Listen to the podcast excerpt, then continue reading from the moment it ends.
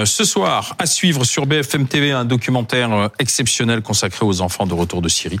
Ils sont 300 mineurs à être rentrés après avoir passé une grande partie de leur vie sous Daesh. La question que beaucoup se posent, c'est comment sont-ils pris en charge? Euh, quel impact aussi ce passage en Syrie sur leur, leur mental? Comment peut-on les aider à trouver une place dans, dans ce pays, en France? Euh, ce sera le, le, documentaire que vous avez réalisé Fanny Regnault, parce que vous avez euh, Fanny Regnault, pardon, Fanny Morel, parce que vous avez passé un an à suivre le parcours de réinsertion, notamment de cet enfant de, de, de, de 13 ans. Extrait. Oui. Bonjour. Donc nous avons une bonne nouvelle. Ouais. Euh, vient d'arriver euh, en France. Ok. Donc on ne pas repatrier. Alors du coup, il est bien sur le sol français, on est d'accord. Hein je ne me passe pas de... Je répète, voilà, je vous appelle parce qu'il a bien Ok, d'accord. bien sur le sol français. Ok. Euh, et, et, et, je peux vous le garantir puisqu'on on a voyagé avec lui. voilà. Et comment il va?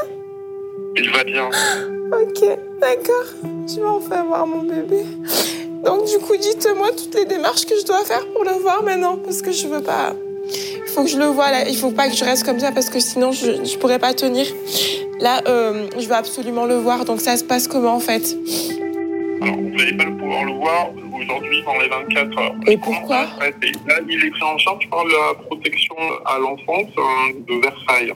D'accord. Et il va être dans un centre pour mineurs. Mmh. Et il va être très rapidement euh, transféré. Vous avez fait le voyage avec lui? Oui, il va bien. Ouais. Euh, pendant tout le trajet en bus jusqu'à l'avion, euh, il était euh, euh, il regardait absolument tout ce qui se passait. Ah, et il est en bonne santé. Ah, oh, purée, j'arrive pas à y croire. Oh, j'arrive pas à y croire. Je réalise pas, c'est un truc de fou. C'est le plus beau jour de ma vie. Hein.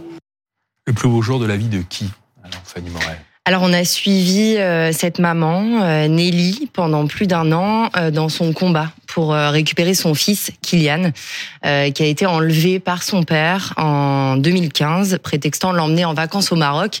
Il l'a emmené en Syrie, rejoindre l'organisation État islamique.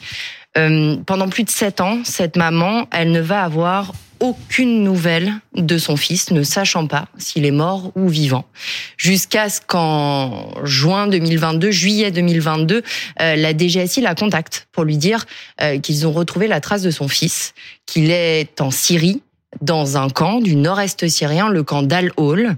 Donc ils l'ont identifié. Simplement, les autorités françaises ne peuvent pas euh, aller récupérer cet enfant dans ce camp parce que c'est un camp qui est extrêmement dangereux pour leurs agents, disent-ils. Donc on va suivre comment euh, Nelly parvient à exfiltrer euh, son enfant de ce camp dans une opération euh, assez artisanale, hein, faut le dire, extrêmement dangereuse. Et puis là, l'extrait que vous venez d'entendre, c'est le jour de son rapatriement. Euh, donc le 24 janvier euh, 2023 pendant la nuit euh, où le Quai d'Orsay lui annonce que son fils est rentré sur le territoire. Alors ces enfants euh, c'est pas le cas de Kylian, mais la plupart rentrent avec leur mère, euh, avec qui ils vivaient en Syrie. Mmh. Euh, arrivés à Villacoublay, donc dans les Yvelines, à l'aéroport, ils sont séparés euh, de leur mère. Donc les mères euh, sont mises en examen, euh, elles vont être incarcérées jusqu'à leur procès, et les enfants, eux, vont être pris en charge par l'aide sociale à l'enfance et la PJJ, la protection judiciaire de la jeunesse, qui va mener une enquête pour retracer le parcours de ces enfants, le parcours de leur famille aussi. Et cette enquête, elle va durer euh, six mois, un an, parfois plus. Et c'est la juge des enfants qui finalement va trancher euh, avec tous ces éléments de la garde, euh, s'il faut attribuer la Mmh. garde Mmh. de ces enfants à leur famille. Et vous êtes aussi allé en Belgique? Rencontrer une fratrie d'enfants rapatriés de Syrie. Alors, ils vivent chez, chez leur grand-mère, Samira. La maman est en prison. Et voilà comment elle décrit la grand-mère, la nouvelle vie.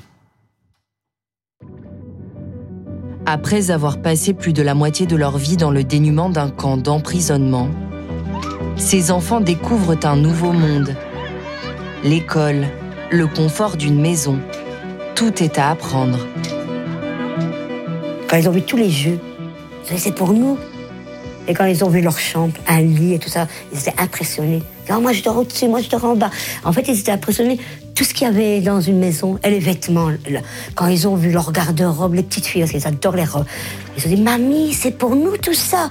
Et ils étaient comme ça, ils étaient, oh la robe, oh la robe, et la robe. Ils disaient, oh non, non, s'il vous plaît, ne jetez pas tout par terre, j'étais comme ça. Ah oui, les vêtements. Au contact des autres enfants, il côtoie aussi de nouvelles libertés, interdites par les règles salafistes dans lesquelles ils ont grandi. Déjà, ils ne comprenaient pas que les filles et garçons, ils jouent ensemble. Ils ne comprenaient pas, après j'aurais expliqué. Maintenant, ils n'ont que des copains et des copines. Déjà, nager, mettre un maillot pour eux, c'était... Pour montrer, la- aller comme ça, maillot. Oh, les pauvres. Après, ils s'adorent. La musique, ils ne savaient pas ce que c'était. C'est quoi? C'est des chanteurs, c'est des chanteuses et tout ça. Alors, ils ont commencé à écouter, écouter. Maintenant, c'est normal. Tout est normal maintenant. Comment vont-ils ces enfants, C'est des enfants qui évoluent plutôt bien, euh, compte tenu de l'état euh, dans lequel ils arrivent. C'est des enfants qui sont polytraumatisés, vous l'avez entendu. Euh, ils ont vécu des décès, ils ont vécu la peur des bombardements, quatre ans dans un camp, à vivre sous une tente, un accès aux soins très compliqué, très limité, et, et pas d'éducation. Donc ils ont une soif d'apprendre d'abord, ils sont hyper heureux de retourner à l'école et puis toutes ces règles dans lesquelles ils ont vécu finalement ils s'habituent assez rapidement à leurs nouveaux repères, euh, les camarades, à l'école, la mixité, euh, tout ça, ça pose assez peu de problèmes finalement. Ils n'ont pas de soucis non plus à se faire de nouveaux amis. C'est des enfants qui ont une capacité de résilience euh, incroyable.